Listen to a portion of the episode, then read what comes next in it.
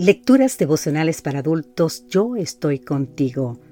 Cortesía del Departamento de Comunicaciones de la Iglesia Dentista del Séptimo Día Gascue, en Santo Domingo, capital de la República Dominicana.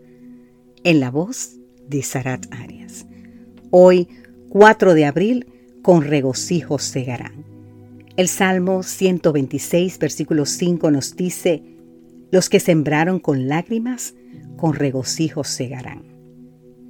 El Salmo 56 es la oración de una persona que ha sido acusada falsamente por sus enemigos y fue escrita con la expresa intención de que se leyera en una asamblea pública. En el versículo 6 afirma que sus detractores se reúnen, se esconden, miran atentamente mis pasos como quienes acechan mi alma.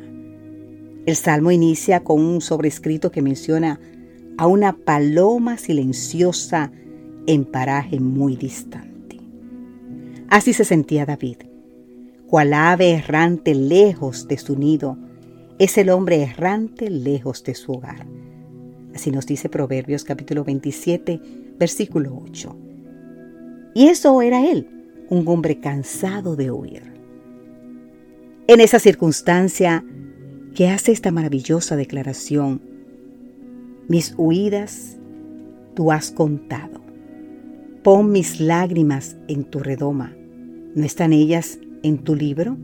Salmo 56, 8. David no esconde su desesperación, no reprime sus lágrimas, reconoce que la soledad lo ha herido.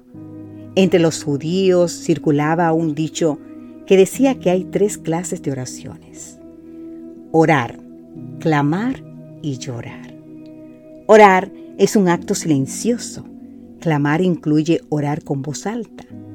Sin embargo, cuando se llora, se ora y se clama a la vez. Y es que llorar vence todas las cosas, porque no hay puertas por donde las lágrimas no pasen. En realidad, las lágrimas de David eran oraciones. En el Salmo 39, 12, mediante un hermoso paralelismo sinónimo, se equiparan las lágrimas y la oración. Oye mi oración, Jehová, y escucha mi clamor.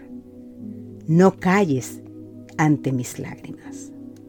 En la antigüedad, los pastores solían llevar unos recipientes de piel en los que guardaban agua, vino o leche, a fin de satisfacer su sed.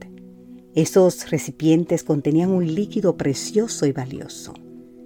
En el Salmo 56, versículo 8, el salmita recurre a esa metáfora y afirma que el líquido precioso que llena las vasijas del cielo son sus lágrimas, sus oraciones. La imagen se repite en Apocalipsis capítulo 5 versículo 8, cuando dice que los seres celestiales llevan copas de oro llenas de incienso, que son las oraciones de los santos.